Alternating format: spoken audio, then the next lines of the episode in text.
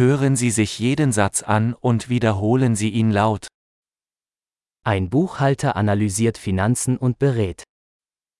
Sinusuri ng isang accountant ang pananalapi at nagbibigay ng payo.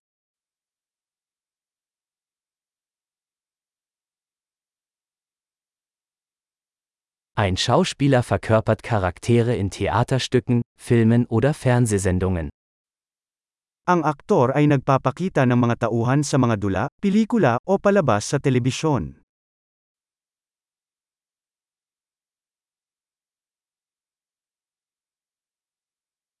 Ein Architekt entwirft Gebäude im Hinblick auf Ästhetik und Funktionalität. Ang isang arkitekto ay nagdidisenyo ng mga gusali para sa aesthetics at functionality.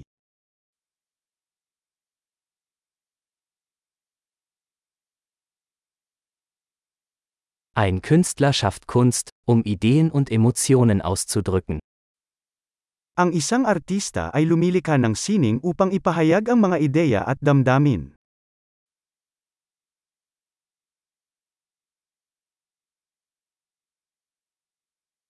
Ein Bäcker backt Brot und Desserts in einer Bäckerei. Ang isang panadero ay nagluluto ng tinapay at mga panghimagas sa isang panaderia.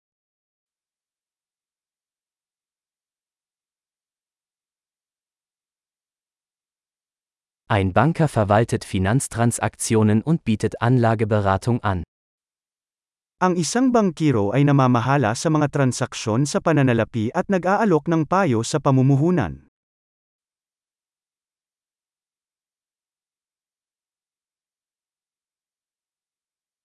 Ein Barista serviert Kaffee und andere Getränke in einem Café.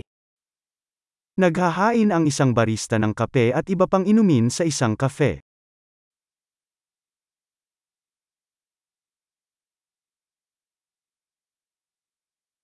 Ein Koch überwacht die Zubereitung und Zubereitung von Speisen in einem Restaurant und entwirft Menüs. Isang chef ang nangangasiwa sa paghahanda at pagluluto ng pagkain sa isang restaurant at nagdidisenyo ng mga menu.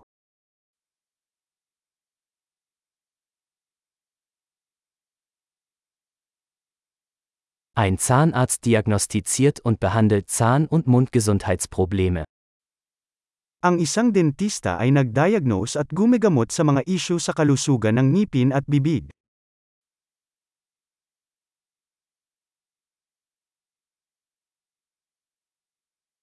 Ein Arzt untersucht Patienten, diagnostiziert Probleme und verschreibt Behandlungen. Sinusuri ng doktor ang mga pasyente, sinusuri ang mga problema, at nagrereseta ng mga paggamot.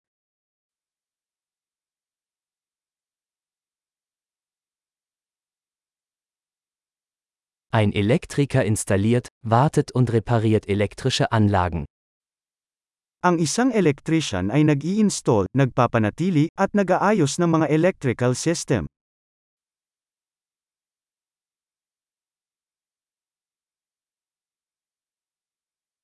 Ein Ingenieur nutzt Naturwissenschaften und Mathematik, um Strukturen, Systeme und Produkte zu entwerfen und zu entwickeln.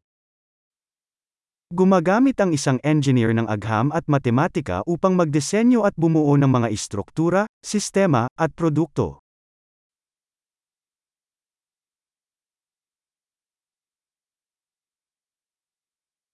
Ein Bauer baut Getreide an, züchtet wie und bewirtschaftet einen Bauernhof. Ang isang magsasaka ay nagtatanim ng mga pananim, nag-aalaga ng mga hayop, at namamahala sa isang sakahan.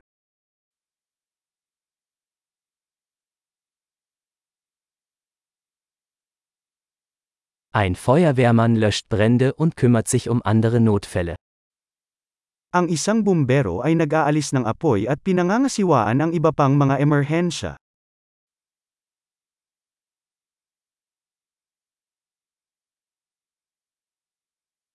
Ein Flugbegleiter sorgt für die Sicherheit der Passagiere und bietet Kundenservice während der Flüge der Fluggesellschaft.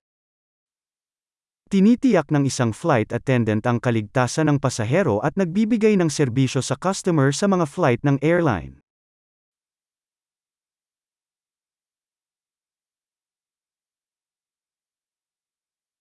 Ein Friseur schneidet und stylt Haare in einem Friseurladen.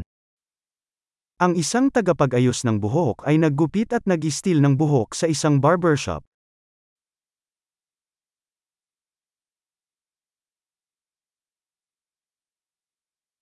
Ein Journalist recherchiert und berichtet über aktuelle Ereignisse.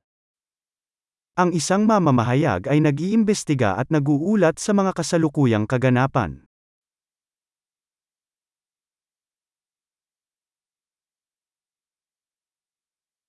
Ein Rechtsanwalt leistet Rechtsberatung und vertritt Mandanten in rechtlichen Angelegenheiten. Ang isang abogado ay nagbibigay ng legal na payo at kumakatawan sa mga kliyente sa mga legal na usapin.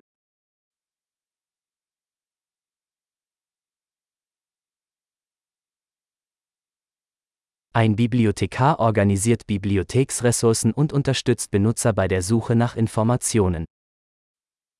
Ang isang librarian ay nag-aayos ng mga mapagkukunan ng aklatan at tumutulong sa mga parokyana sa paghahanap ng impormasyon.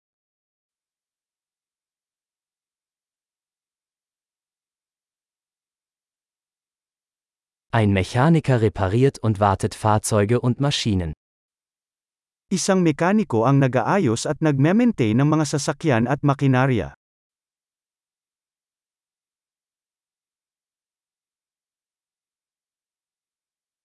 Eine Krankenschwester kümmert sich um Patienten und unterstützt Ärzte. Isang nurse ang nangangalaga sa mga pasyente at tumutulong sa mga doktor.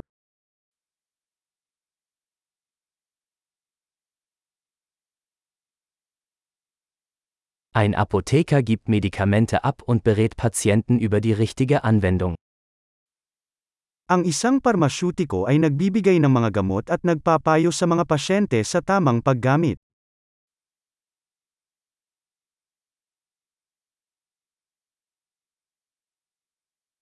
Ein Fotograf nimmt Bilder mit Kameras auf, um visuelle Kunst zu schaffen. Ang isang photographer ay kumukuha ng mga larawan gamit ang mga kamera upang lumikha ng visual art.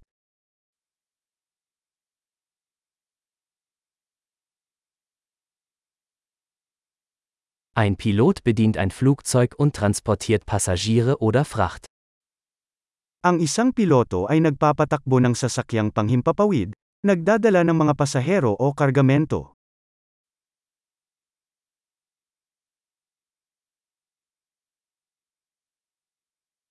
Ein Polizist setzt Gesetze durch und reagiert auf Notfälle.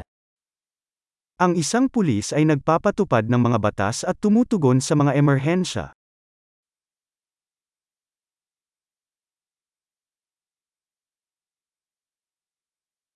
Eine Rezeptionistin begrüßt Besucher, beantwortet Telefonanrufe und bietet administrative Unterstützung. Binabati ng isang receptionist ang mga bisita, Sinasagot ang mga tawag sa telepono, at nagbibigay ng administratibong suporta.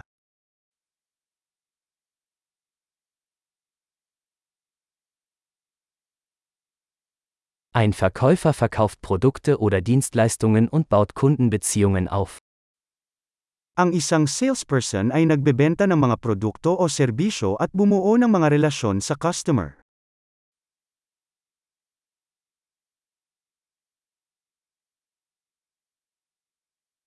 Ein Wissenschaftler forscht, führt Experimente durch und analysiert Daten, um sein Wissen zu erweitern. Ang isang siyentipiko ay nagsasagawa ng pananaliksik, nagsasagawa ng mga eksperimento, at nagsusuri ng data upang mapalawak ang kaalaman.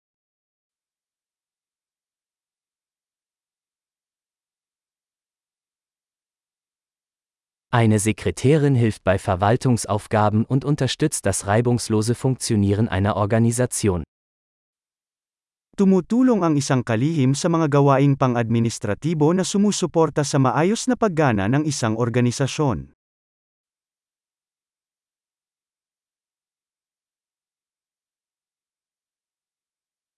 Ein Programmierer schreibt und testet Code zur Entwicklung von Softwareanwendungen.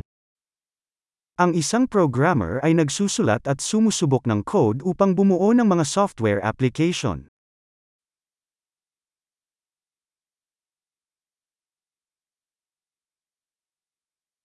Ein Lehrer unterrichtet Schüler, entwickelt Unterrichtspläne und bewertet ihre Fortschritte in verschiedenen Fächern oder Disziplinen.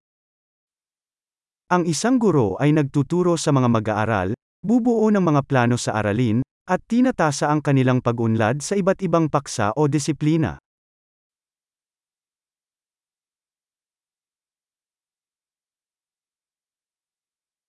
Ein Taxifahrer befördert Fahrgäste an ihr gewünschtes Ziel. Isang taxi driver ang naghahatid ng mga pasahero sa kanilang gustong destinasyon.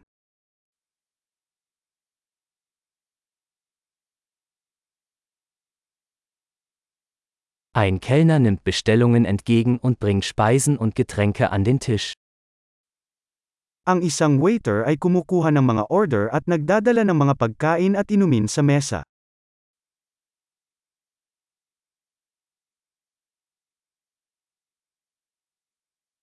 Ein Webentwickler entwirft und entwickelt Websites. Ang isang web developer ay nagdidisenyo at gumagawa ng mga website.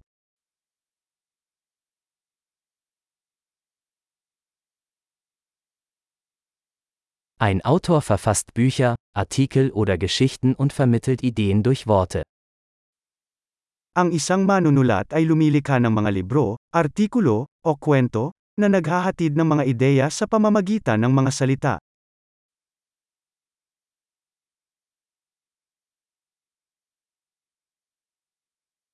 Ein Tierarzt kümmert sich um Tiere, indem er ihre Krankheiten oder Verletzungen diagnostiziert und behandelt. Ang isang veterinaryo ay nangangalaga sa mga hayop sa pamamagitan ng pagdiagnose at paggamot sa kanilang mga sakit o pinsala.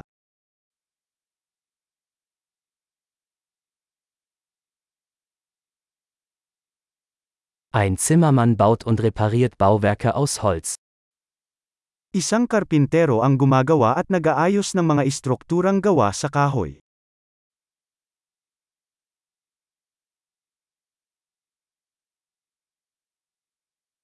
Ein Klempner installiert, repariert und wartet Sanitärsysteme.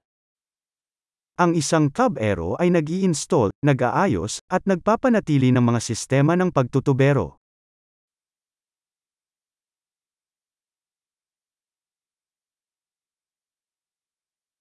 Ein Unternehmer gründet Geschäftsvorhaben, geht Risiken ein und findet Möglichkeiten für Innovationen. Ang isang negosyante ay nagsisimula ng mga pakikipagsapalaran sa negosyo, nagsasagawa ng mga panganib at paghahanap ng mga pagkakataon para sa pagbabago.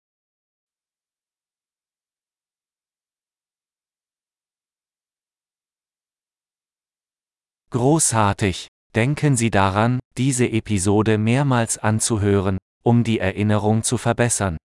Gute Reise!